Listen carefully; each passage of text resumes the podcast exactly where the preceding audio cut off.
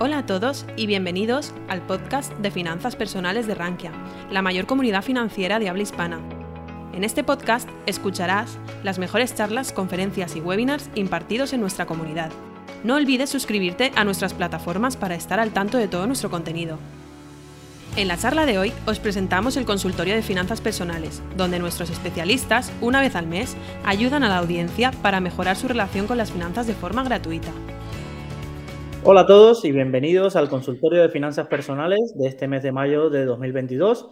Ya estamos en directo y tanto los que nos siguen en el canal de YouTube de Rankia Live como quienes nos escucháis de podcast, estamos aquí para responder vuestras preguntas. Como otro mes, tenemos a mi compañera Xavín Su y Alejandro Borja como en directo para responder vuestras preguntas. Recordar que uno es especialista en fondos y Alejandro está más especializado en el mundo cripto, ingresos pasivos, newsletter, todo lo que se te ocurra que se venda en Twitter, Alejandro es tu persona. Y sin más, eh, vamos un poco eh, como el cambio que hemos hecho en los últimos consultorios, mientras vais dejando vuestras preguntas, es hablar de un tema. Y hoy traemos a colación un mes de mayo que, que hemos tenido varios eventos acerca de formación financiera en estos últimos semanas y meses acerca de, vamos a hablar un poco en la introducción acerca de procesos de aprendizaje, métodos de aprendizaje, eh, cuáles son los truquillos que tenemos cada uno de los tres. Sabéis que somos bastante diferentes entre, entre nosotros para aprender, estudiar y seguir aprendiendo de este mundo de la bolsa y sobre todo desmitificar esas cuestiones que muchos cuando se acercan dicen que hay que tener mucho tiempo y demás. Generalmente no es que haya que dedicarle tanto tiempo como si escoger bien eh, los métodos adecuados. Hola Chayín, ¿qué tal estás hoy? Hola Luis, hola Alejandro. Pues muy bien, un consultorio más, que estoy presente. A ver cuándo me vais a echar. Recuperaste tu voz a tiempo porque llevabas dos semanas lamentablemente fuera casi sin voz. Sí, sí, sí, ya estoy, ya estoy mucho mejor, ya estoy como nueva. Un resfriado. Alejandro, ¿qué tal? Eh, me imagino que contento por la victoria del Madrid, pero ¿esas cripto cómo lo te llevan? Pues la verdad que muy contento con la victoria del Madrid y con las criptos, a ver, no he tenido tan mala suerte. Así que tampoco me va tan tan mal, pero hay que diversificar. Muy bien, muy bien. Pues eh, mientras nos van llegando las, eh, las preguntas por el chat, eh, que ya veo que tenemos presencia de, algunos usuarios habituales en, el mismo, vamos a, lanzar un poco el, el tema de hoy. Es decir, eh, Alejandro, vamos a empezar por Chayin.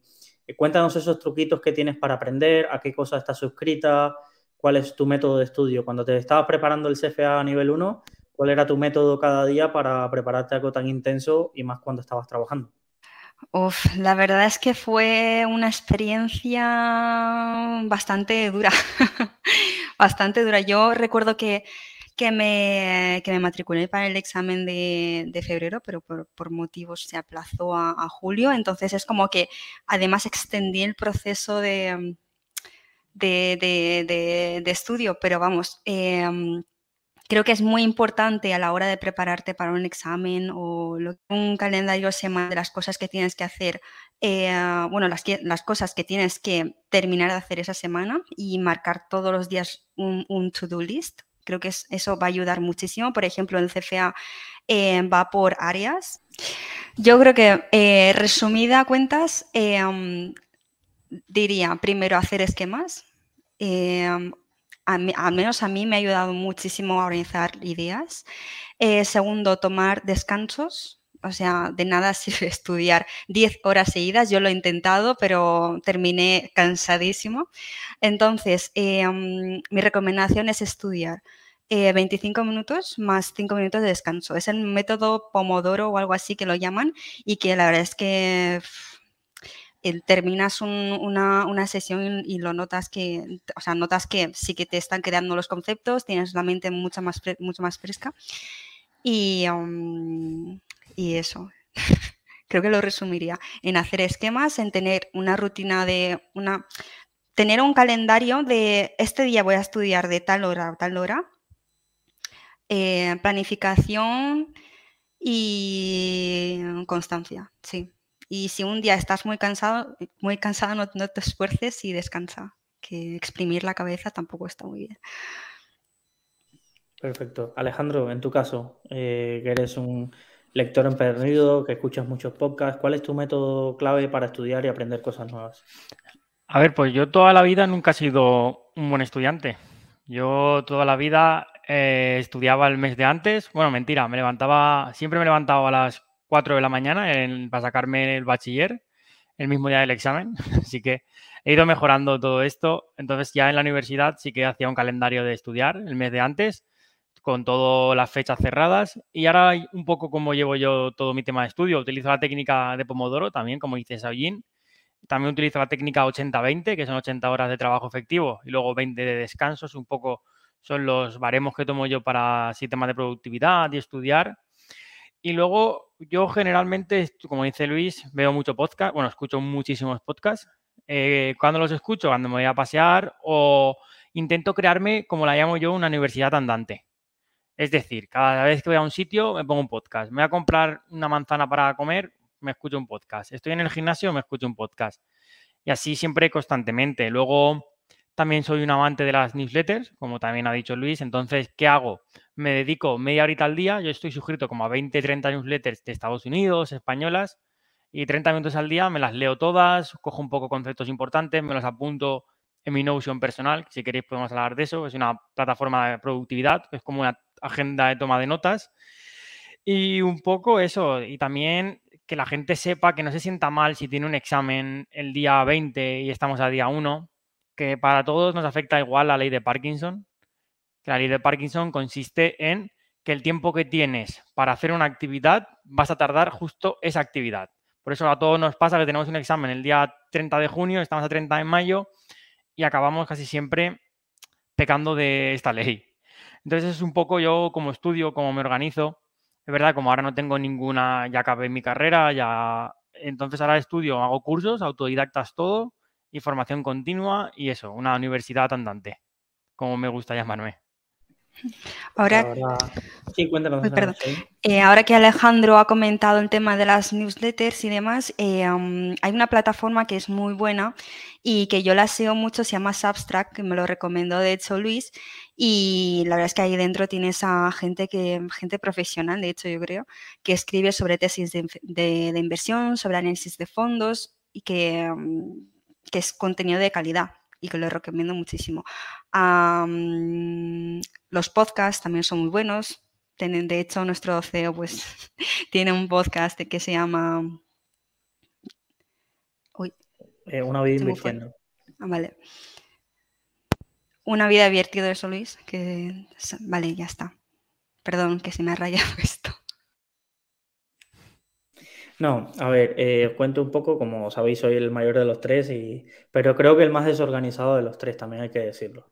Eh, un poco mi manera de, estudiar es un poco curiosa y de aprender. Yo también coincido con Alejandro en que mm, soy eh, un lector, no un lector, es como decir, me gustaría definirme como universidad andante, pero es como me gusta todos los días aprender algo nuevo y en cualquier formato, puede ser desde un vídeo de YouTube a un podcast, a leerme una newsletter, a leerme una publicación de un gestor, la verdad, o, incluso a navegar un hilo de Twitter. Es que el aprendizaje ahora mismo puede venir de varias formas eh, y no quizás las tradicionales, que era simplemente lectura de libros o enciclopedias y tal.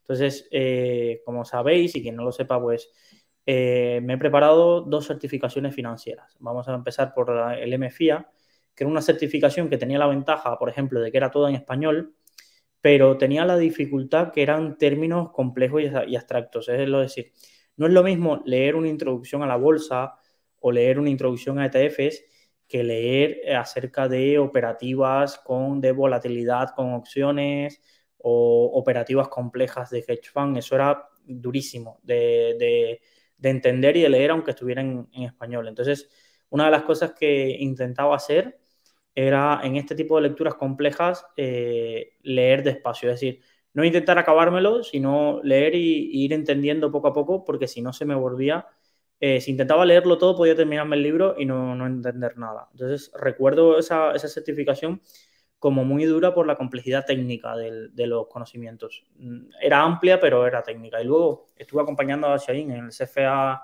nivel 1, luego no, hemos podido avanzar en el SFA nivel 2, es decir, no nos hemos presentado aún. pero en el nivel 1 quizás eh, lo que más recuerdo y lo que más me abrumaba era la cantidad de contenido. Era como casi que nunca acababas. Es decir, pues me daba envidia porque Chavín le daba una y dos vueltas al temario y yo no había acabado ni la mitad del primero. Pero era algo que, era por sobrepaso. Entonces, cuando me, te enfrentas a una certificación tan amplia, cada cosa que avances es una ventaja eh, muy, muy grande para el examen. Entonces, hay mucha gente que dice, no, me estudio siete partes y hay otras tres que me las dejo. No, no, no. Yo iba, intentaba hacerlo despacio, pero, pero entenderlas más o menos todas y tener una idea de todas para poder defenderme luego en el examen en, todas. Y es algo curioso porque cualquiera que me viera estudiar pensaría que estoy perdiendo el tiempo porque siempre tengo que tener alguna distracción, pero no distracción para mi mente de, estar distraído, sino yo no puedo estudiar en silencio. Es algo curioso, pero no puedo estudiar en silencio. Es decir, tengo que tener algo, una música que me distraiga, pero entonces es curioso porque esto os vais a reír, pero muchas de las veces que estudio eh, tengo puesto o reggaetón o música así que no me haga pensar en las letras. Es decir, si no me puedo poner a Sabina a interpretar las letras de, una canción de Sabina mientras estoy estudiando, eso evidentemente no puedo, o ponerme un documental eh, mientras tal, pero algo que sea eh, música que me guste el ritmo y me, haga concentrarme, pero no me haga pensar en las letras, a mí me, me ayudaba bastante.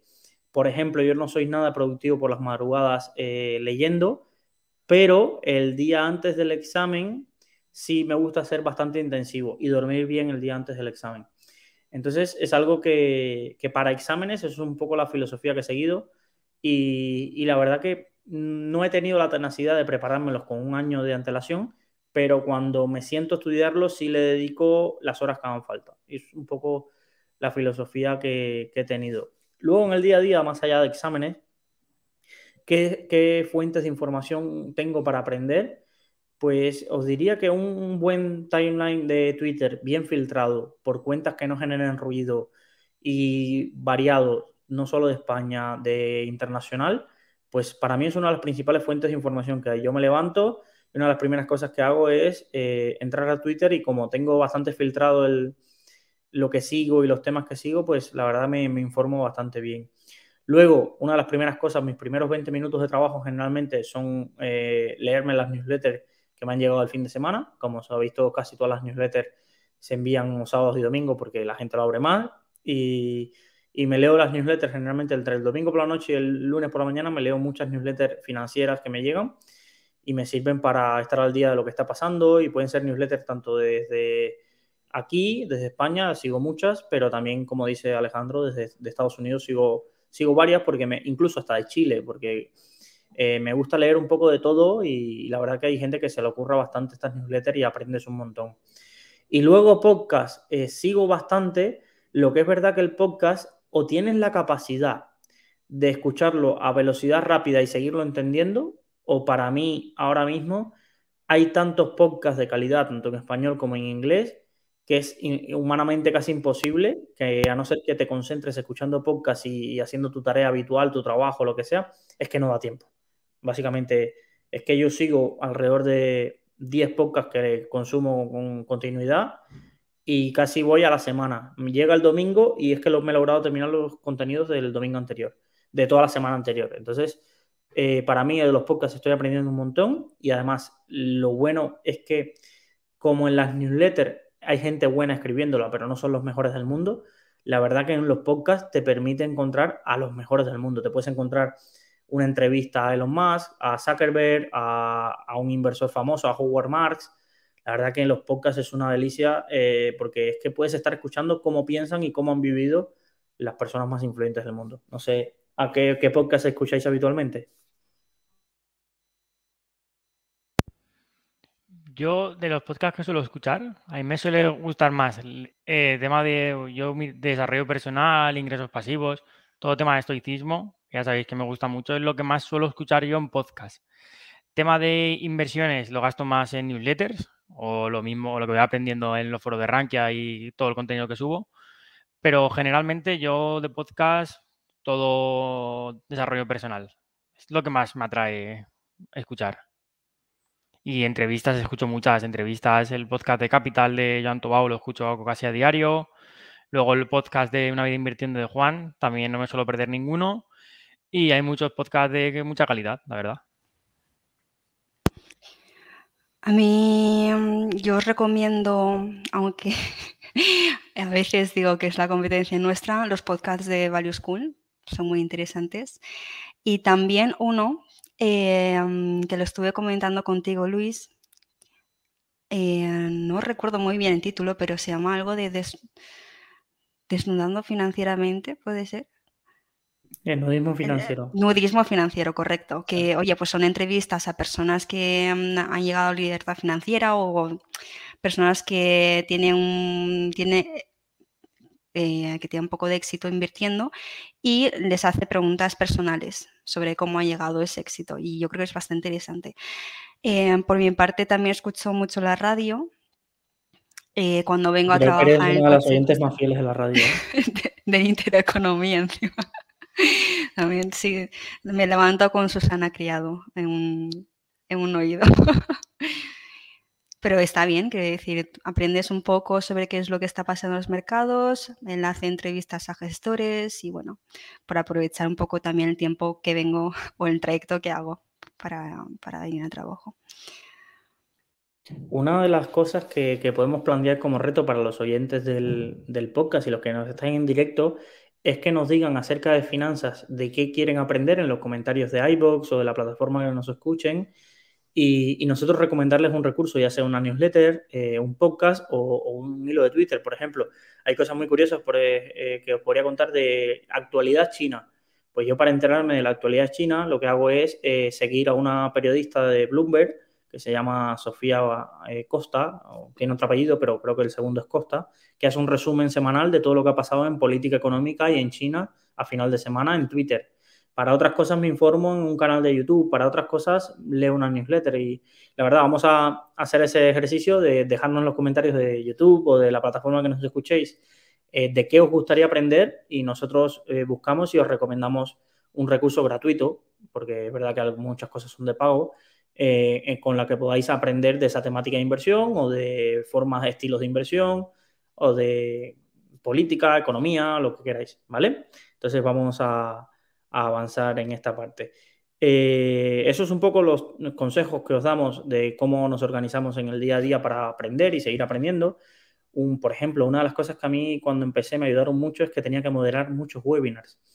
Y cuando moderaba webinars, eh, sobre todo si los webinars eran de, calidad, pues eh, claro, aprendí un montón. Yo recuerdo cuando hacía un poco el, trabajo de Chayin, que un día tenía Alejandro Estebarans, al otro día Valentum, al otro día Bayern Hall hablándome de renta fija, al otro día podía tener a un Oros hablándome de uranio. Y la verdad que si le prestabas atención, aparte de ser el moderador, aprendías un montón de, varias cosas distintas. Y era una fuente de conocimientos que digo, mira, qué curioso lo de aprender trabajando. Esto es una de las cosas curiosas de este puesto. Nos hemos dejado un poco de lado la lectura más tradicional de libros en todo lo que hemos dicho. Y yo creo que aquí, bueno, yo por ejemplo sí que leo a diario. Antes de dormir siempre tengo dos libros. Uno más para aprender y otro más que me guste más leer. Y siempre leo 15, 20 minutos siempre antes de leer. Y lo recomiendo muchísimo. Vaya, te abre mucho las miras, sales de tu zona de confort y te obligas y te coges la disciplina de leer a diario. Yo lo veo un muy buen hábito y que os invito a todos a que tengáis. Otro de los recursos que, mm, que, yo solía utilizar, pero que ahora lo he dejado un poco de lado, es escuchar también los TED Talks, las charlas de TED. Son, la verdad es que son muy, muy interesantes y, hay, o sea, puedes filtrar por tiempo. Si un día tienes más tiempo y puedes escuchar una charla más profunda, eh, puedes hacer ese filtro y otro día, otro día pues que tienes, yo qué sé, te levantas por la mañana eh, antes de venir a trabajar y tienes unos 10 minutos para escuchar cuando estás desayunando, pues lo filtras, filtras por vídeos de, 10 minutitos y mm, cada día puedes escuchar de temáticas diferentes, de psicología, de economía, de negocios y yo lo veo como una herramienta muy, muy, muy útil, la verdad. Sí, por ejemplo, lo que, lo que decía Alejandro, comparto contigo, Chain. Yo sigo el podcast de Tech Talks en español y la verdad que, que aprendo un montón y son charlas cortas que, que te hacen reflexionar, sobre todo muy variadas. Puedes estar hablando de un día de filología, otro día de eh, neurología, la verdad que es, hablan de todo un poco.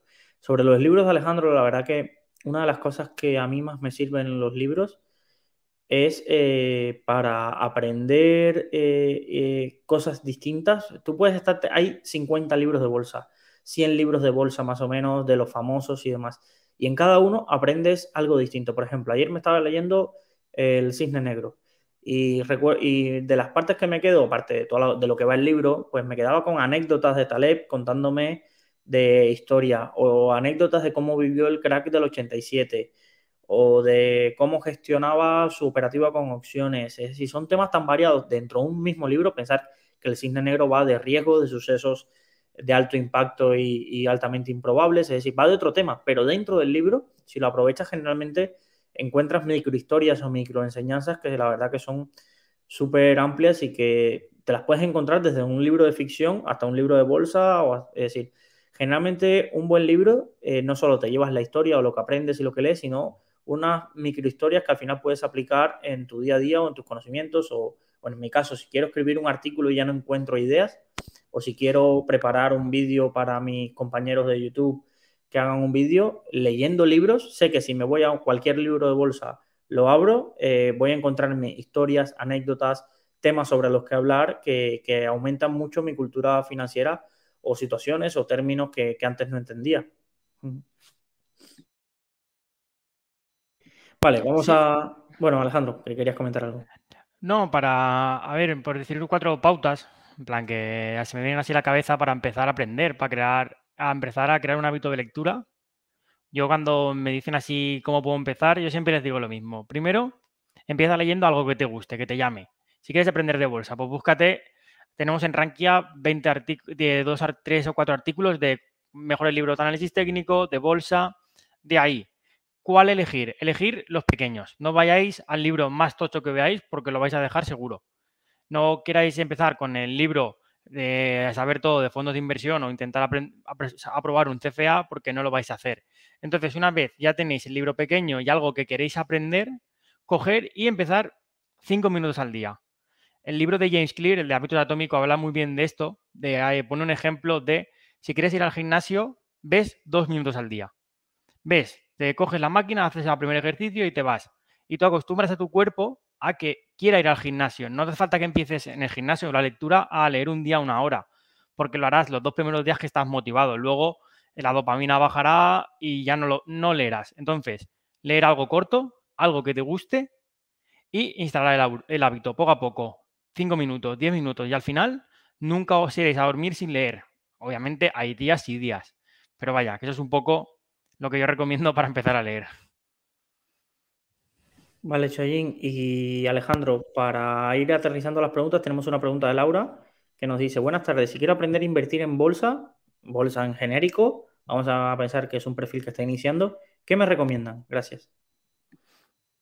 Vale, pues para empezar a, in a invertir en bolsa, lo primero, no caer en algún vendehumos que te diga que te vas a hacer rica porque es muy complicado, ¿vale? Ten en cuenta que la persona más exitosa en la historia invirtiendo en bolsa es el señor Warren Buffett, o eso nos dicen los números, y consigue una rentabilidad de un 10-20% que anual eh, extrapolándolo a 30 años. Entonces, que sepas que es complicado tener rentabilidades por encima de la media.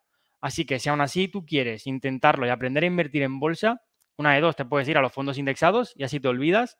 Los fondos indexados son fondos que replican a un índice en este caso puedes irte a gestores como eh, Indexa Capital, que Sabine te lo puede explicar mucho mejor cómo funciona. Si aún quieres seguir aprendiendo a invertir en bolsa, pues no te queda otra que aprender y leer horas.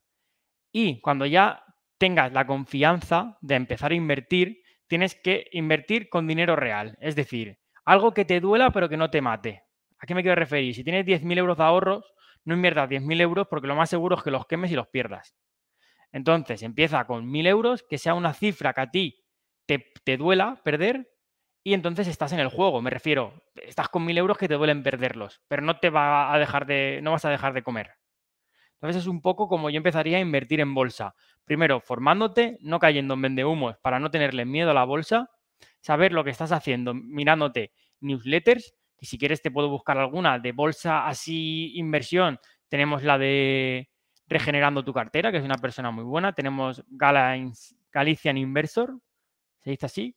Ese también habla mucho de bolsa. Luego tenemos eh, el Level Up, también habla sobre bolsa. Ahí tienes tres newsletters para poder empezar.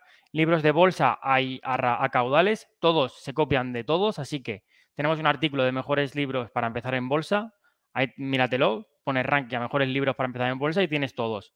Y de ahí y empezar con dinero real. Porque no te vale de nada una cuenta demo porque no tienes las sensaciones. Entonces, dinero que te pueda permitir perder, pero que te duela. Y ahí, pues a empezar. Shayin, tú has estado muchas veces en la piel de Laura cuando empezaste. ¿Qué le recomiendas para empezar a invertir?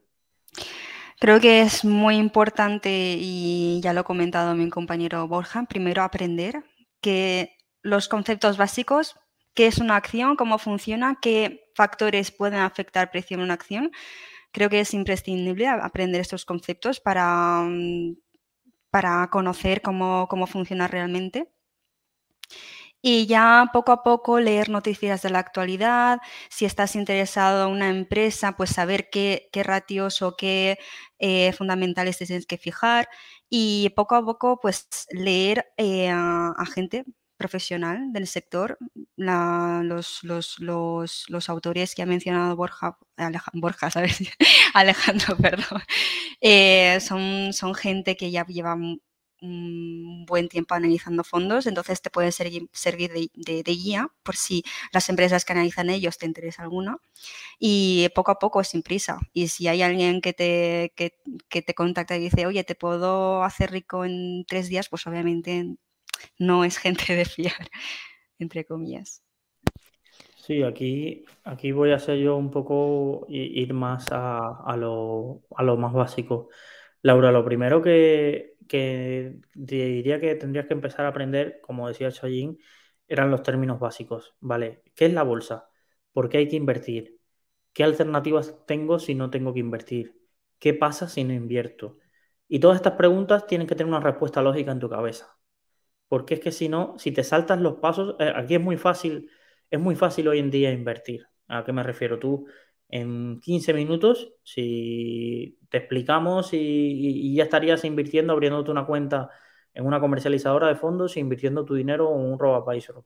15, 30 minutos eh, tardarías en darte la Es muy fácil invertir. Ahora, es muy difícil saber en qué estás invirtiendo, todas las implicaciones que tiene, por qué tienes que invertir, eh, cuáles son los riesgos que estás asumiendo según el tipo de inversión, cuántos productos hay disponibles para invertir. E, eso es complejo, pero no complejo de difícil que no hay nadie que los pueda saber, no, no, no, sino que lleva tiempo. Y lleva mucho tiempo que tienes que dedicarle, por poquito a poquito, que una pregunta te lleva a la otra y que la otra te lleva a otra. Y es, digo yo, esa curiosidad intelectual de saber dónde te estás metiendo. Es como, como quien empieza, voy a poner el ejemplo ahora que estoy yo en el carnet del coche, que nunca acabas de aprender eh, ni cómo se conduce, ni las leyes del tránsito, es decir, siempre estás aprendiendo algo nuevo eh, sobre esta temática y una pregunta te lleva a la otra. Y tiene que ser así, tiene que ser ese enfoque, porque lamentablemente hay mucha gente eh, casando a ese tipo de personas que, que, no saben y que quieren empezar a invertir y, les muestran la vía rápida, la solución a la pregunta para que la persona no tenga que pensar. Entonces lo que yo te diría es, eh, acude a guías básicas y que esas preguntas te lleven a otras, a vídeos, a YouTube y demás, y la alarma te tiene que soltar cuando caigas en un sitio donde te prometen rentabilidades excesivamente altas. Y como te dijo Alejandro, todo el que te promete una rentabilidad sostenible de más de un 15%, eh, tienes que ponerle la lupa, porque los mejores inversores de la historia han sufrido, Dios se ayuda, para llegar a una rentabilidad del 15% anualizada. Entonces, puede que alguien te ofrezca esa rentabilidad o haya tenido suerte y haya tenido una inversión de alto riesgo que le salió bien con una rentabilidad mayor, sí, pero no es sostenible.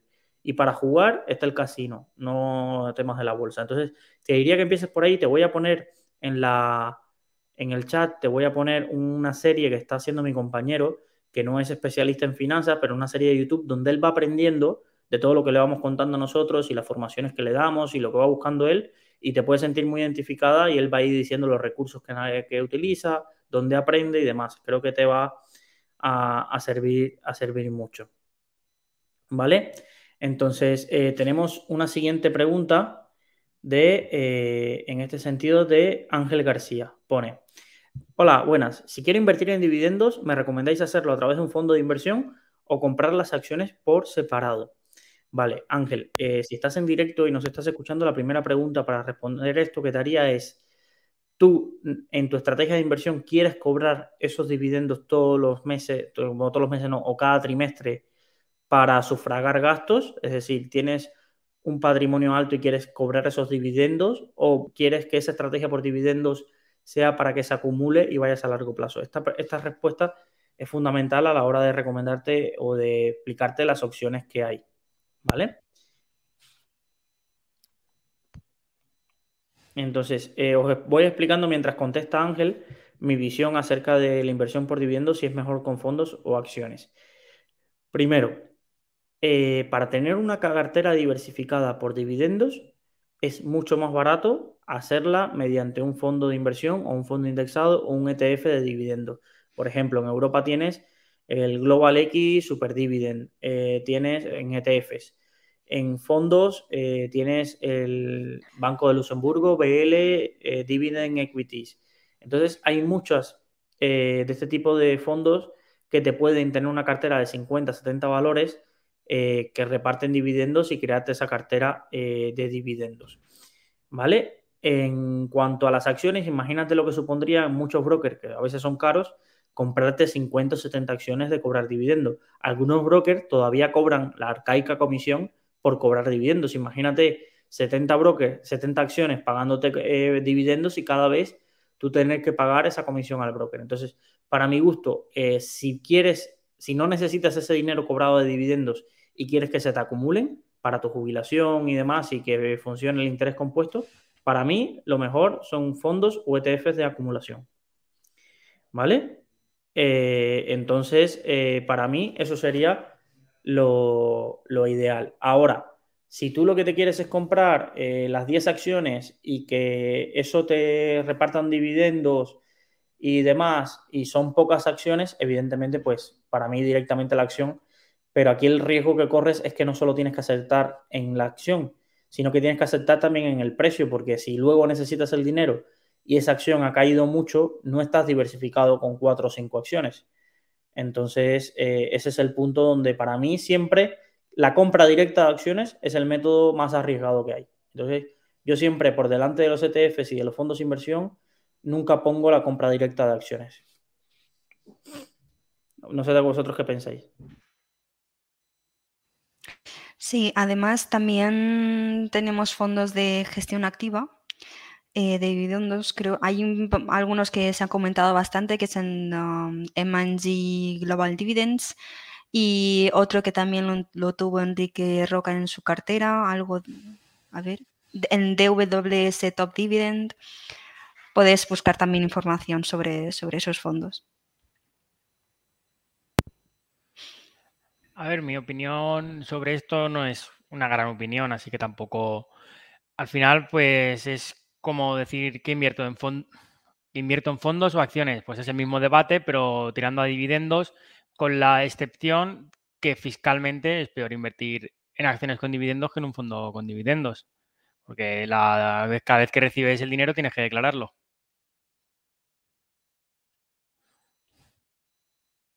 Exacto, vamos a la siguiente pregunta y nos preguntan acerca de si tenemos información sobre GoWex, eh, vale, para, creo que Alejandro y Chain eh, son todavía muy jóvenes en los mercados para esta acción. Esta acción fue muy famosa, que es uno de los grandes eh, fraudes financieros que existió en, en el mercado financiero español, sobre todo en el mercado alternativo bursátil.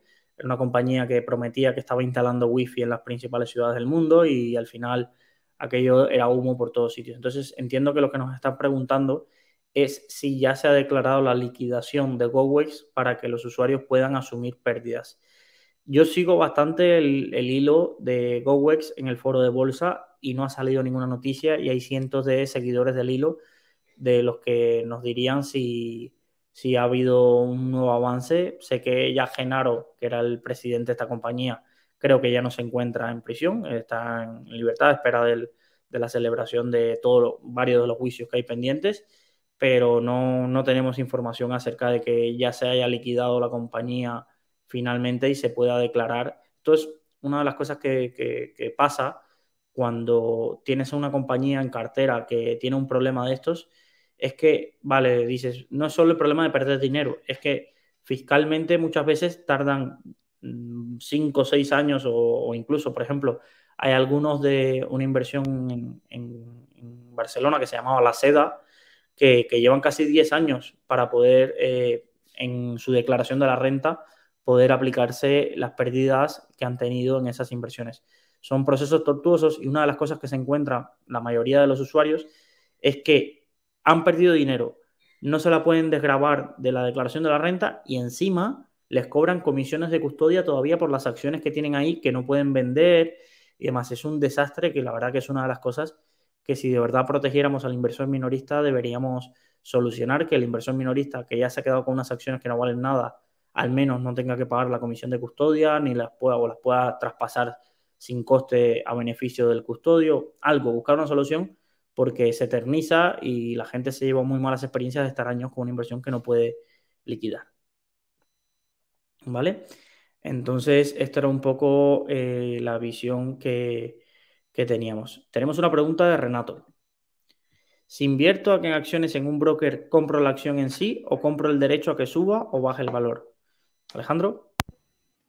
Eh, depende del tipo de broker que utilices, Renato. Eh, hay, veces, hay brokers que compras el derecho, es decir, si inviertes en derivados financieros, estilo CFDs o Warren, que tú compras el derecho a, si sube o baja, compras el activo subyacente con apalancamiento, o brokers al estilo Trade Republic, brokers como de Giro, como XTB, que tienen las acciones, tú que compras las acciones al contado, y ellos te custodian la acción, y tú puedes traspasar tu acción al broker de acciones que tú quieras en cualquier momento. Hay algunos que te cobran comisión de cambiar tu acción de broker a broker, pero si tú compras tu acción, ten cuidado porque hay brokers que se patrocinan diciendo que te compran las acciones al contado, pero no es una acción al contado y estás comprando un CFD. Hay que tener cuidado con eso porque hay gente que gana muchos brokers, muchos chiringuitos que ganan dinero engañando a la gente diciendo que tienen la acción, pero no, te están vendiendo un CFD que es eh, que tú estás comprando un subyacente, que encima pueden ser market makers que te juegan contra ti y hacen que, pierdas siempre. Así que busca brokers muy regulados y hay brokers muy grandes. Eh, de Giro, Trade Republics, Bax también está, Scalable Capital también tiene acciones. Hay brokers enormes que tienen acciones y los compras y son tuyas. Sí, aquí yo a Renato lo que te diría es eso. Eh, si inviertes en acciones al contado, y acciones al contado significa que tú tienes los derechos de, de, al final como accionista de una empresa, derecho a recibir dividendos, derecho de asistencia a una junta general de accionistas, eh, derecho a una parte de la liquidación en caso de quiebra de la compañía, si, sobre todo si los deudores han sido pagados. Eh, esos son los derechos que tú ganas al invertir en acciones al contado. ¿Qué pasa? Que imagino que me estás escribiendo desde Latinoamérica y una de las cosas que sucede en Latinoamérica es que hay muy, muy pocos brokers que permitan comprar acciones directamente de las compañías. Entonces, lo que te venden son esos derechos o contratos por diferencia acerca de si sube te vas a beneficiar, si baja te vas a, perjudicar o dependiendo de la posición que tú tomes en el mercado. Y eh, la mayoría son brokers de CFDs que aunque te dicen que ofrecen eh, acciones, eh, lo que te están ofreciendo son productos derivados sobre el subyacente que es la acción y nunca tienes estos derechos económicos ni, voy a decir, políticos sobre las, las compañías que tienes en cartera. Además, no funcionan exactamente como la acción, hay un coste de mantenimiento de la posición abierta. Si te vas apalancado, eh, puedes tener penalización por los movimientos volátiles de la acción. Entonces, si tú lo que quieres es tener, por ejemplo, acciones de Amazon, tienes que ir a un broker que te permita comprar las acciones de Amazon, operar con CFDs u otro producto derivado, al final no te va a dar el mismo rendimiento y va a tener unas complejidades técnicas ese producto para las que tú no estás preparado. ¿Vale? Entonces, eh, pues eso es una de las cosas que, hay que, aprender. ¿Vale? Eh, vamos a una pregunta que tenemos aquí de Nacho, que es muy, muy interesante. Desde que he empezado a leer en bolsa, he leído recomendaciones sobre las acciones de Berkshire Hathaway, en particular las acciones tipo B. ¿Por qué son tan interesantes? ¿A qué precio sería buena opción entrar? Vale, no damos recomendaciones de precios y demás porque no, esto es un tema. Pero Chayin, cuéntanos un poco acerca de Berkshire, eh, qué conoces de estas acciones y demás. Un poco noción que hay detrás acerca de este conglomerado. Bueno, entiendo que es tan popular por, Warren Buffett, ¿no? Yo sí que sé que Berkshire Hathaway eh, e, era una empresa pues, que, casi entró a la quiebra. Sí, y después una empresa que casi quiebra. Eh, una empresa texting. y que después lo compró Warren Buffett, hizo una serie de gestiones, empezó a comprar participaciones de otras empresas de varios sectores y ah, lo llegó a, remontar. Sí, ahí es una historia muy curiosa y muy bonita, porque era una empresa de steel casi quebrada. Eh, Warren Buffett eh, la compró por un precio de derribo y la ha reconvertido y ahora mismo lo que es es, el, es la matriz de un holding de eh, compañías tanto financieras como industriales. ¿A qué me refiero? Él, Warren Buffett siempre dice que se compraría, que las acciones que él compraría es eh, si las pudiera comprar completas. ¿Qué pasa? Hay muchas compañías que Berkshire posee el 100% de la compañía, son dueños totales, incluso no están en bolsa y son inversiones que tiene. Y luego hay otras compañías que por su tamaño no las puede comprar enteras o no se las venden enteras y tiene una participación eh, financiera como Apple o Coca-Cola eh, y ese tipo de, de compañías. Entonces, básicamente, esta matriz, el gran éxito que ha tenido Warren Buffett es comprar un negocio asegurador, que como sabéis, en el negocio asegurador tú cobras hoy, pero no sabes si vas a tener que pagar en el caso de, que haya un accidente y demás. Entonces, el dinero que entra hoy, como no lo tienes que pagar automáticamente, ese dinero lo inviertes. Vale, el 90% de las aseguradoras, ¿en qué invierten ese dinero? Pues en algo seguro o estable, que son eh, renta fija, deuda del Estado y demás, y no se complican. Warren Buffett lo que ha construido su imperio es coger ese dinero de las aseguradoras y invertirlo en inversiones eh, financieras como Apple, Coca-Cola y todas las compañías históricas en las que está invertido Warren Buffett. Y eso le da una rentabilidad muy, muy alta. Entonces, estas acciones, al final, tú comprando, puedes mirar eh, Berkshire Hathaway como si estuvieras comprando un fondo y donde tu gestor es Warren Buffett eh, y su equipo, que son los mejores inversores mm, o, uno de los mejores de la historia, para no entrar en polémicas ni debates. Entonces, eh, ¿qué es lo que pasa? Desde que yo llegué a la bolsa, eh, siempre he escuchado de, no, Berkshire está cara, hay que aprovechar cuando caiga. Y la verdad que es que tiene una máquina de generar dinero porque entre los dividendos de las compañías y las nuevas inversiones, es una máquina generadora de dinero y de valor para el accionista. Además, algo muy curioso es que cuando ellos notan que la compañía está a un precio que ellos consideran inadecuado, empiezan a recomprar acciones porque ven que la mejor inversión que tienen es comprar sus propias acciones.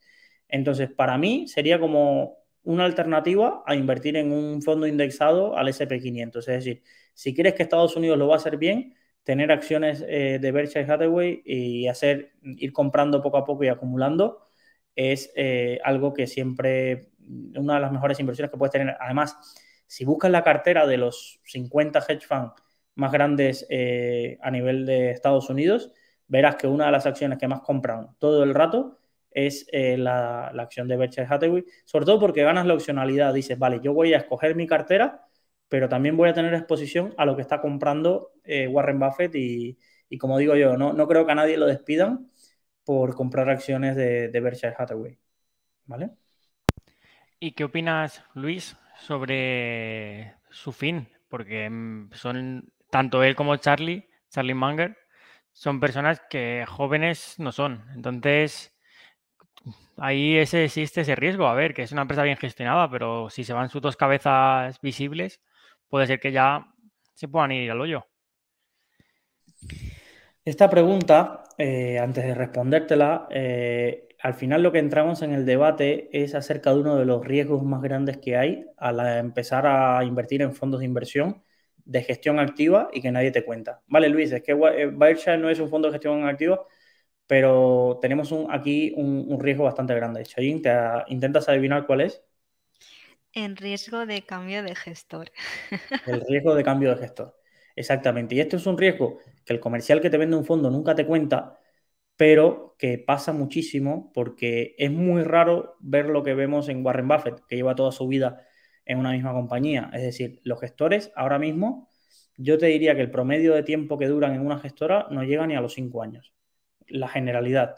¿Por qué? Porque el que lo hace mal sale fuera del mercado, el que lo hace mal mm, lo tiran fuera porque le cierran el fondo y el que lo hace bien crea tal fama que la gestora está encantado de captarlo porque sabe que bajo el brazo viene con un maletín lleno de dinero de gente que va a seguir su fama.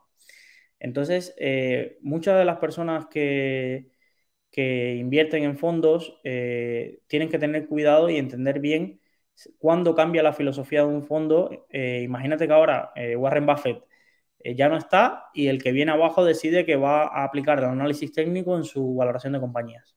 Pues que imagínate tú, es que ha cambiado todo, que ya no es lo mismo. Entonces, sobre la pregunta que me dices, eh, Alejandro, eh, yo creo que ellos han ido preparando muy veladamente y muy apagado de los grandes focos, es decir, han seguido atrayendo a ellos la presión mediática, el, hablar y mover los mercados. El Warren Buffett sale mañana en la SBS o en la NBC y, y revoluciona lo que diga, revoluciona los mercados, pero según lo que ellos mismos comentan en las últimas cartas y demás, las últimas decisiones de inversión generalmente ya la están tomando eh, los directores de inversión, creo que uno se llama Todd y el otro ahora no recuerdo, incluso serían los culpables, voy a llamarle culpables, de la mejor inversión casi de la historia en cuanto a dinero que ha hecho Warren Buffett y Charlie Munger, que es eh, la inversión en Apple. Eh, Warren Buffett ha tenido inversiones más rentables en porcentaje, pero en cuanto a dinero ganado, Apple, sin duda, es la inversión más rentable de la historia de, Warren Buffett. Y él, cuando se compró, que le criticaron mucho porque nunca había estado en acciones tecnológicas y demás, dijo que era una idea de, Todd, creo que era Todd, y que él le parecía bien y mira, le ha salido y más.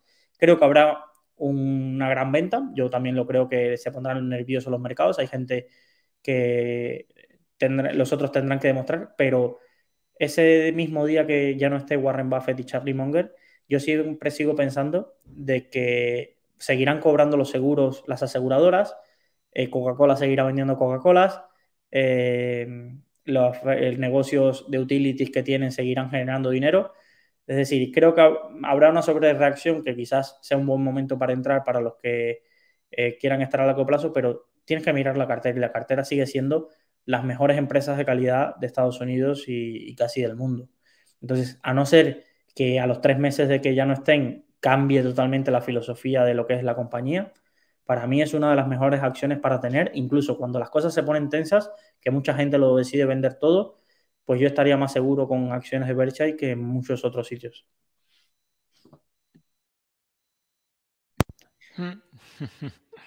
A ver, eh, teníamos una usuaria que nos estaba comentando y creo que se ha ido, pero estaba un poco eh, comentándonos que quería eh, expresar una opinión acerca de las carteras gestionadas de CaixaBank y que YouTube no le dejaba, seguramente estaría poniendo algún enlace que suelte que, que YouTube lo banea y demás. Y, si nos conocen, los que llevan más tiempo, saben que, aquí siempre cuentan con mi espada para meternos en estos fregados.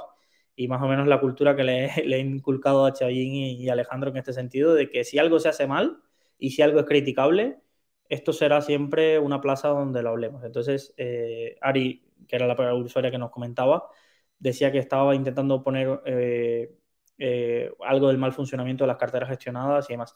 Más allá, no sé lo que quería transmitir, pero sí es verdad que el otro día hubo una polémica en Twitter bastante curiosa, que era que el, aumentaba, era un titular de expansión que decía, aumenta la cantidad de producto propio que incluyen en los robo-advisors de bancos las entidades financieras. Y esto, para mí, sí es de lo más lamentable que hay en nuestro sistema financiero ahora mismo en España. Bueno, en Latinoamérica sucede igual porque ahora que estoy entrando en ese mundo me doy cuenta que ahí es incluso hasta peor el trato. Básicamente aquí lo que estamos diciendo es, yo creo un servicio de gestión automatizada, donde creo una cartera automatizada y hay, pensar que hay 32.000 fondos de los que puedes añadir en esa cartera automatizada. ¿Cuál creéis que añaden estas entidades de esos 32.000 fondos que en los cuales se está escogiendo lo mejor para el usuario? Generalmente las carteras automatizadas están llenas de producto propio. Y, la verdad que esto es lamentable porque generalmente esos productos propios no son ni los mejores de la casa, generalmente son los productos con más comisión y, los más malos que no han batido al índice ni nada de eso. les ponen un nombre bonito a esas carteras. Eh, carteras siempre estoy aquí, se invierte mucho en marketing en el nombre bonito de la cartera, te lleno de anuncios, te doy, no digo yo una sartén, pero ahora dan 100 euros o lo que sea para que te las contrates, pero la verdad que lo que hay dentro, es decir, la sartén te la estás pagando tú o la tele que te regalan porque contrates eso, le estás pagando tú con las comisiones que estás pagando. No sé, Chodín, si le has podido mirar un vistazo a esas carteras bancarias y nos puedes contar tus impresiones acerca de qué has visto por ahí y qué diferencia hay, por ejemplo, con, de una cartera bancaria de ese estilo con una cartera como la de MyInvestor, Finicens, Indexa.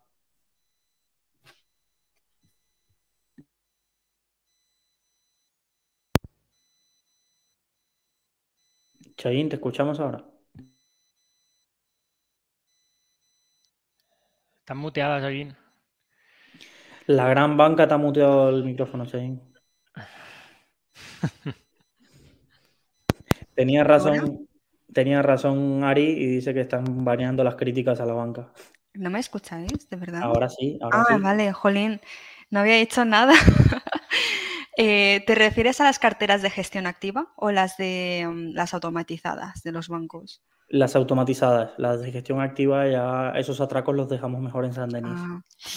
Es que es muy curioso porque para el artículo de Mejores Robovisors empecé a investigar eh, precisamente cómo es, cuál es la composición de, la cartera de, de CaixaBank que se llama, que se llama CaixaBank Money. Y lo curioso es que no puedo acceder a esa cartera de forma pública. Quiere decir, no es como Indexama, Investor o, o Finicens y demás robar eso es que en la página web puedes ver la composición, la categoría del fondo, comisiones y demás, sino que creo que es información muy, muy opaca. No, no sé ni en qué invierten ni cómo invierten. No sé si solo, son, si solo invierten fondos indexados o también fondos de gestión activa. Hasta donde yo sé, hasta donde sé, son fondos de gestión activa. Entonces, o, las comisiones son muy, muy indexados a comisión de un y pico, ¿eh? ¿eh? bastante caros. Pero yo es que solo de esas carteras solo vi publicidad en el AVE. es que me flipó. De, en el AVE. Eh, el típico producto que vi las estadísticas luego que era el RoboAdvisor más grande de España. Habían captado 1.500 millones, una burrada así, de, de, las, de los clientes pero luego es eso, no lo que había dentro eh, no, era ni muy transparente ni muy barato. Entonces, mm, tú que has hecho ese artículo de Mejores Advisor, una cartera de MyInvestor adentro que tiene, comparado con una de estas de CaixaBank, Santander y demás. Pues mira, MyInvestor tiene fondos indexados, fondos indexados de las mayores gestoras de gestión eh, pasiva, perdón, como, como, puede ser Vanguard, como puede ser Amundi, iShares. Tiene también unos fondos de NN, mm, que es Nederlanden Nacional o algo así, no es tan conocido, pero también gestiona fondos de, gestión, um, gestión pasiva. Y eh, um, sí que recuerdo que, por ejemplo, CaixaBank aparte de que aparte de las comisiones que has comentado, que son muy muy caras, eh, también invierte en futuros, futuros de diferentes mercados. Entiendo, entiendo que de índices. O sea, que es una composición como bastante rara. Y de comisiones cobra 1,09%. Sí, sí. Y además después dentro tendrán las comisiones de los productos porque los futuros tampoco baratos son. Sí, bastante curioso esto. Me había llegado eh, una pregunta, Alejandro, ¿tú qué opinas de este tipo de cartera? Una cartera indexada de renta variable pura y dura al 95% y el otro 5% en Bitcoin y Baba. Me, da curiosidad que ponen el, riesgo de Bitcoin y Alibaba al mismo, al mismo nivel del 5% ese. Pues esa cartera con la que yo empecé, en plan, empecé con casi todo mi dinero en la cartera indexada de riesgo 1010 de Indexa Capital, que me ha ido muy bien, la verdad, me está yendo funcionando muy bien. Veremos ahora en el beer market y qué tal con los tipos subiendo, a ver cómo funciona. Pero sí, me sorprende que pongan a Bitcoin y Baba, pero bueno, al final es lo que dicen también muchos ya grandes gestores, que hay que poner una parte ya de tu inversión, aunque sean criptomonedas, una pequeña parte, un 5, un 10%, un 3%, yo lo veo muy bien. Veo más riesgo casi a Alibaba que a Bitcoin como inversión a largo plazo.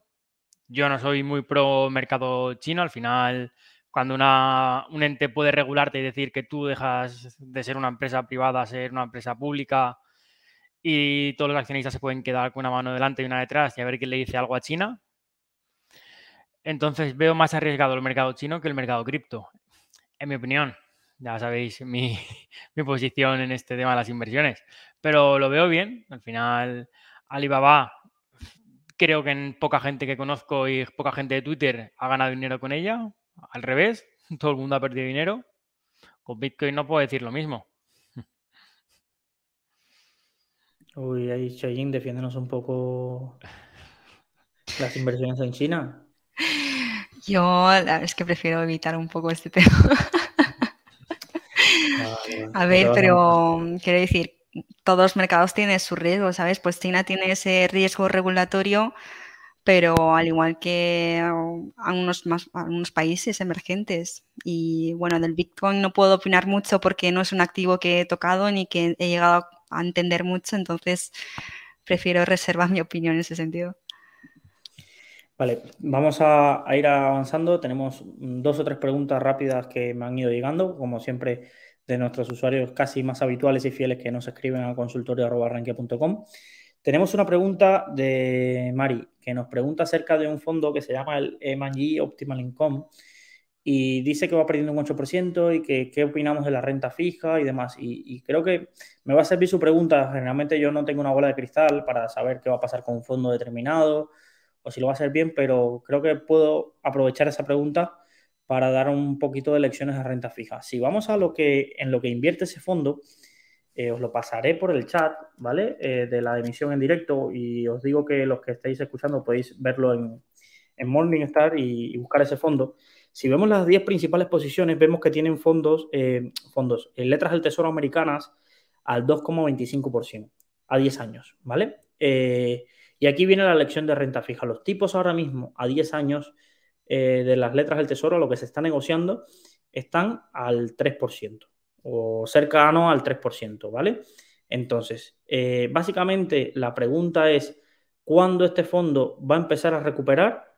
Pues o hace una rotación de cartera y cambia estos, estos activos que tiene, o solo empezaría a recuperar si los tipos de interés empiezan a bajar del 3% a cerca del 2,25%, donde ellos tienen como el break-even para los, para los bonos que tienen ahora en cartera. Entonces, esto, esto es eh, importante y, es fácil de entender en la renta fija. Si tú tienes un bono al 3% y ahora hay un bono para el mismo vencimiento que se está vendiendo al 5%, tu bono vale menos, porque hay algo en el mercado que a igualdad de condiciones puedes ir a comprarlo con, eh, con mejores condiciones. Entonces, si me quiero comprar el tuyo que me ofrece peores condiciones, condiciones o me rebajas el precio y lo vendes con descuento, o a mí no me compensa. Entonces, básicamente esto es una lección súper básica de lo que es la renta fija y de eh, lo que influye. Entonces, eh, si siguen subiendo los tipos de interés a 10 años, estos fondos van a seguir subiendo, eh, van a seguir sufriendo. Y, más si, si, tienen ese tipo de renta fija, aunque este fondo es, un mixto, no es un fondo solo exclusivo de renta fija. Teníamos otra pregunta acerca de si invertir en tecnología o en infraestructuras. Y esto lo voy a, es como la pregunta de si invertimos, y parece que no, pero eso es una pregunta acerca de si invertimos en criptomonedas ahora mismo o no. Entonces, ¿por qué? Porque al final es tecnología, se está dando una caída impresionante, infraestructuras también lleva eh, una mala época, sobre todo este año. Entonces, esa es la pregunta de, eh, ¿compro cuando está bajando o no? ¿Es un buen momento para comprar cuando está bajando o no? Y aquí yo diría que casi hasta los tres de, esta, de este panel tenemos eh, opiniones contrarias. Yo te diría, sí, pero con cautela. Quizás Alejandro, que es más arriesgado, te diría, pues venga, si está cayendo hay que comprarlo todo y no sé, ahí un poco qué piensa acerca de comprar en caídas. Con precaución, pero yo sigo comprando cositas. No compro acciones, sino que estoy aportando fondos Yo tengo, bueno, lo llevo diciendo casi creo que en todos los consultorios, yo tengo el fondo eh, indexado global de Vanguard y es cierto que es un, hemos empezado mal el año. Eh, llevo, de hecho, creo que un porcentaje en caídas, al menos cuando lo vi ayer llevaba como un menos menos 1% o así, o sea que los beneficios que obtuve el año pasado ya los he perdido, pero mm, sí que estaba mirando fondos de gestión activa para entrar. Y en ese caso he visto uno que me ha interesado bastante y que invierte en pequeñas empresas y se llama Colombia, bueno, se llama Three Needle Small, um, Smaller Companies. Es un, webinar, es un fondo que lo conocí en un webinar, me resultó interesante y aprovechando que estaba menos 20 o así, pues aporté. Y desde que estoy dentro, eh, um, de momento estoy contenta, no me he decepcionado. Así que es en las caídas puede ser bueno para aprovechar oportunidades. En ese caso yo yo pues he aprovechado esta oportunidad, pero es cierto que hay que ir con mucho cuidado y entendiendo mucho en el entorno que te, que te mueves. Y siempre invirtiendo en dinero que no necesitas a corto plazo. Yo he de decir que ahora mi, bueno, mi política no está siendo comprar en esta caída, pero también un poco es también la situación personal de cada uno. Me refiero, yo soy una persona que le gusta invertir en activos de mucho riesgo y yo sería el primero en comprar. ¿Qué pasa? Que, por ejemplo, en situación personal ahora, que yo me quiero ir a vivir con mi novia. Entonces, también hay que ver en qué momento de la vida está cada uno para invertir y saber su predisposición al riesgo. Entonces, yo necesito ahorrar para poder irme con mi novia, ahorrar bastante. Entonces, por eso no estoy invirtiendo tan fuerte. Dicho esto, yo viendo cómo está todo, también hay una pregunta que luego la pasaremos, que si quieres podemos derivar ya, Luis, a la de NA5HO, que dice que si es que si subirá la bolsa antes y volverá a caer. Me refiero, hay muchas gráficas en las grandes caídas que han habido en todos los años, que el muerto siempre suele rebotar una vez cae, te pega un, un subidón muy grande que la gente se vuelva a creer que todo va a volver a estar como antes y de repente todo te baja y te pega el bear market y que te tiras ahí unos años con caída. Entonces, nadie sabe cuál va a ser el, no sé la palabra como dice técnicamente, pero cuál va a ser el suelo de mercado. Entonces, tener cuidado porque está todo, todo muy tenso. Y yo, por más que leo, me intento informar, miro a muchos analistas, miro cómo está la situación y no veo un gran futuro, la verdad. A corto o medio plazo, yo la situación la veo muy negra. Yo estoy cogiendo bastante liquidez, para que lo diga yo, con lo arriesgado que soy, pero es que lo veo todo muy negro. Hay gente que veo, por ejemplo, por ejemplo, Mérito Quintana tiene el 95% de su cartera invertida y dice que todo va a ir bien, pero yo la verdad que no me quiero pillar las manos, no sé por dónde van a salir y me espero cualquier cosa muy grave, la verdad. Dicho esto, cuando ahorre la cifra que quiera ahorrar, volveré a invertir el 60% de lo que cobro, ¿eh? Tampoco... Alejandro, que nos espantas a la audiencia. No, no, está bien, está bien, está bien pensar. La, verdad que, a mí este tipo de caídas me da un sabor agridulce porque no he podido aprovecharlas como me gustaría porque, como sabéis, pues ya lo sabéis, eh, que me he casado y eso genera unos compromisos monetarios bastante importantes.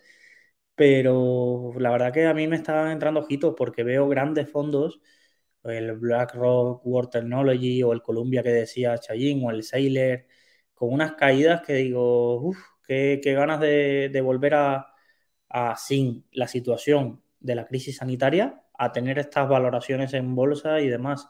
¿Es cierto que, que dar miedo a que siga bajando? Pues sí, sí, es que, es que podemos estar preparados para eso, pero yo no creo que a estos fondos, eh, cuando es el momento para darles dinero para que empiecen a comprar compañías de calidad a bajos precios, Prefiero darles el dinero ahora que con mercados a PERS 50, 60 y fondos que no compran ya por obligación porque les da el dinero y tienen que obligado a comprar cualquier cosa. No, no, ahora es cuando yo creo que, empieza a ser interesante. Pero dicho lo cual, claro, es que yo tengo un estómago bastante grande. Sé que si mañana no tengo empleo, pues trabajaré de otra cosa, daré clases particulares, ya lo he hecho, ¿sabes? Entonces, no tengo miedo a lo que me depare la vida, no es mi capital y tengo 60 años y ya no sé de qué trabajar o o tengo miedo a mi jubilación. Depende mucho, mucho de las situaciones de cada uno, la verdad. Por eso eh, sé que muchos llegáis a estos consultorios buscando una respuesta de sí o no, súper binaria, y apaguéis y diréis, uff, es que no me han dicho que sí, sí o sí no. Es que Alejandro me dijo una cosa, Chayín dijo que ella sigue aportando, el otro dice que tal, pero es que es muy complejo esto, cada uno tiene que ir con su idea y para mí se divide en dos mentalidades. Si es dinero que no necesitas, crees que el mundo a futuro va a ir a mejor y tú estás diversificado, pues es momento de aportar, chicos. Si tú piensas que esto va a ir a peor, necesitas el dinero pronto y temes por tu empleo, por la situación del país, pues mm, te diría que quizás sea mucho más conservador. Es lo bueno de la inversión, que hay opciones para el arriesgado, para el kamikaze y para la persona más conservadora que hay en el mundo. Entonces, pues es algo guay en ese sentido. Sí, sí. Pues eh, nada, eh, Alejandro, te doy dos minutos, que queda un día de la promoción del curso de criptomonedas y no quiero que la gente luego diga el día 2 de junio, ah, que lo quiero comprar con descuento. Y oye, que las promociones tienen una fecha. Entonces, cuéntanos un poco cuántas personas ya tenemos inscritas al curso y qué queda por delante. La gente que entre ahora, ¿qué les queda por ver en el curso? Además de lo que va a aprender en el curso, ¿qué lecciones nos quedan por delante? Vale, pues a ver, hago mi speech promocional, que ya me lo sé casi de memoria. No, es broma. A ver, el curso. Ya somos casi 600 alumnos en el curso. Como sabéis, y si no lo sabéis, os lo digo yo, somos más de 15 profesores en el curso, con más de 20 horas de lecciones a un precio súper reducido. Llevamos tres meses de oferta. La oferta acaba el día 31. El 1 de junio ya se acaba la oferta ofertas, pues imagino que para el Black Friday tendréis oferta. Pero si no os queréis esperar tanto para pillar otra oferta, este es el momento indicado, es ahora. Entonces, ¿qué espera el curso? El curso está en constante crecimiento. Yo contesto y los profesores contestamos a todas y cada una de las dudas que ponéis en los comentarios. Tenéis mi correo siempre disponible para ayudaros.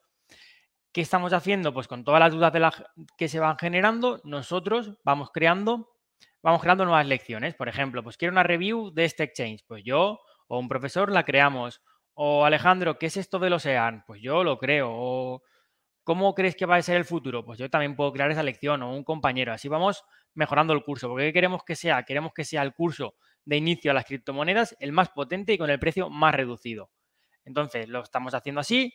El curso está en constante crecimiento, vamos actualizando lecciones, vamos añadiendo y también tenemos clases en directos de manera mensual, a veces cada dos meses, dependiendo del mes. También tenéis un curso gratis que estoy impartiendo yo. Todo cada mes imparto una clase. Este mismo miércoles tenemos la clase de qué es un exchange y mejores exchange para tu perfil de inversor. Así que os invito a todos a que lo compréis. Ahora mismo está muy barato comparado con lo que hay en el mercado, que hay cursos de 600, 700 euros que aportan mucho menos valor que nosotros, eso estoy seguro. Así que yo aquí acaba mi speech. Espero que veros a más de uno dentro del curso. Si no fuera porque lo tenemos gratis como trabajadores de Rankia, la verdad que te lo compraba, ¿eh? Nada, fuera de, la broma y el tal. Eh, nada, eh, un placer eh, haber compartido estos minutos con vosotros. Sé que nos dejáis muchas preguntas. Recordar que la pregunta o a lo que os invitamos en este episodio es a que nos digáis de qué queréis aprender y os dejamos eh, enlaces sobre newsletter, podcast o, contenido acerca de para que aprendas esa temática. Me quiero especializar en economía china, me quiero especializar en valoración de empresas. Pues de lo que queráis, dejadnos los comentarios y, os facilitamos recursos gratuitos. Y os anuncio, el mes que viene mm, quiero darle un poco de vuelta y que no seamos siempre los tres mosqueteros y traeros otras cosas que hacemos en Rankia en el mes de junio, eh, si eres de los que quiere comprarte una casa y estás buscando hipoteca y te empieza a dar miedo la subida que el banco no te da cosas, pues vamos a tener a dos expertos eh, consiguiendo y, ayudando a cientos de personas cada mes a encontrar su hipoteca dentro de Rankia. Haremos ese consultorio de finanzas personales para inversores inmobiliarios o personas que se quieran comprar una casa. Ya os diré la fecha para estar atento a, a nuestros webinars. Y volveremos el último lunes del mes con este consultorio de finanzas personales que encabeza nuestros compañeros Alejandro, Chayín, y que tengo el placer de moderar. Y recordar, siempre enviarnos vuestras preguntas a consultorio.rankia.com. Tardamos. Algunas veces demoramos en contestar, a otras veces tienes la suerte y te contestamos al momento. pero siempre estamos ahí para ayudaros. Suscribiros a nuestra newsletter. Los jueves tenemos la newsletter de fondos que escribe Xiaoyin Su eh, acerca de aprendiendo de fondos desde cero y los domingos nos alternamos Alejandro y yo para escribirle a más de 140.000 personas un mensaje o algo que aprendan cada domingo acerca de mercados financieros. Sin más, Sabín, Alejandro, ¿algo para de la despedida? Em, muchas gracias por acompañarnos en Consultorio Más y nos vemos en la próxima charla. si no te preparas la despedida, no te invito más. ¿eh? Es que de verdad, esto de hacer tantos webinars ya se me queda en la cabeza. Nada, yo muchas gracias. Os espero dentro del curso de criptomonedas y no desaprovechéis la oportunidad de esta oferta. Perfecto, muchísimas gracias a todos y hasta un próximo encuentro. Si te ha gustado nuestro podcast, te invitamos a que nos lo cuentes en los comentarios. Además, no olvides suscribirte a través de tu plataforma favorita o el blog Rankia Podcast para estar al día de todas las novedades.